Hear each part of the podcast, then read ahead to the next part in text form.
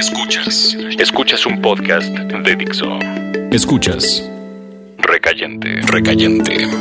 Por Dixo. Dixo. La productora de podcast más importante en habla hispana. Se despertó con la idea clara del rostro. Se levantó y caminó hasta el taller. Prendió la luz. Escuchó cómo se fundió la bombilla. Mierda, dijo. Mierda. Regresó y buscó un repuesto. No había. No importa, pensó. Prendió una vela y con esa dos más. Los pabilos se movían somnolientos. Colocó las velas en la mesa. Entonces, la luz descubrió el trabajo a medio terminar. Tomó el cincel, lo acomodó sobre lo que debía ser la nariz. Levantó el otro brazo, con el que cargaba el martillo. El taller era complaciente se podía escuchar caer la cera recorriendo las velas, desgarrándolas.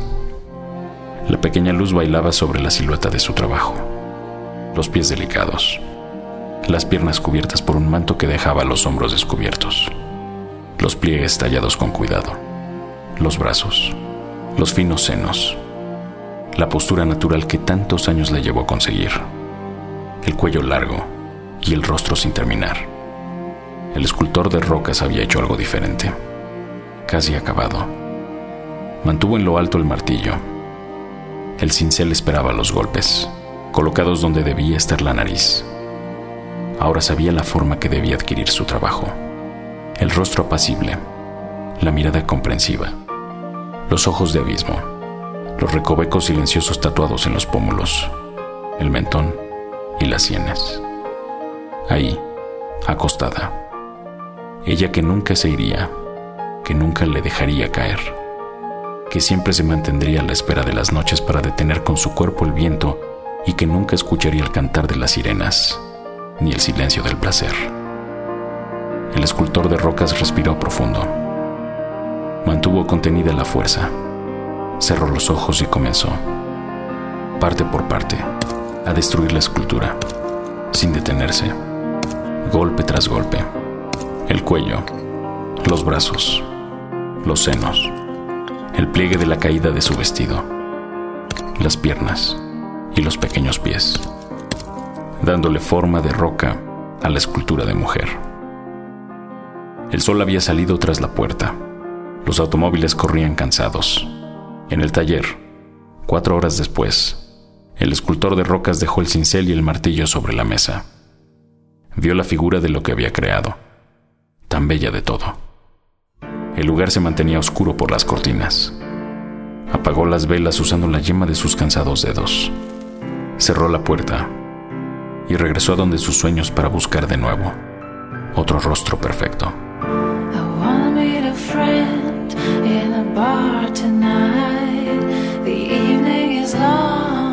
so.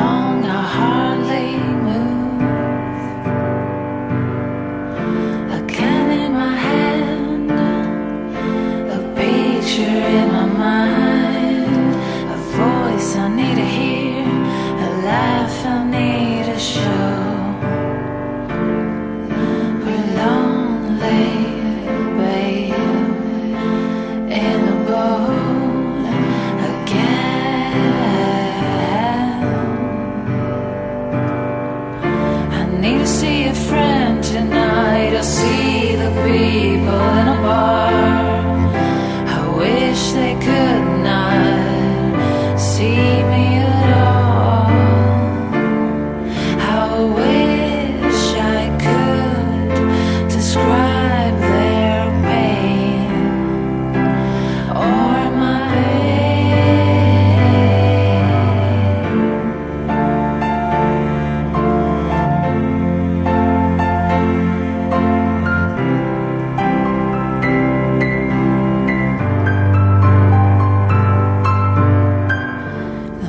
mystic light, the choir of smoke, the smell of wood, the poles that choke.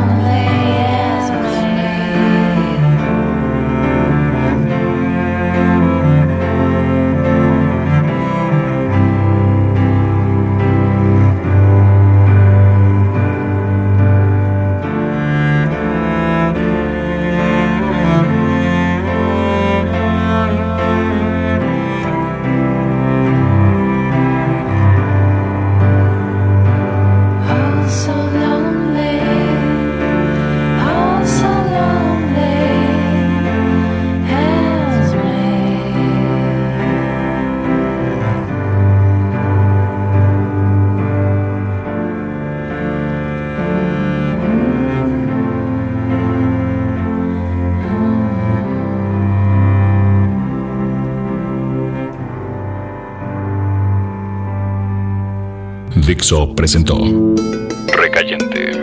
Recayentes son los escritos de Fernando Benavides, arroba mimoso 1. En la voz de Federico del Moral, arroba F-del Moral.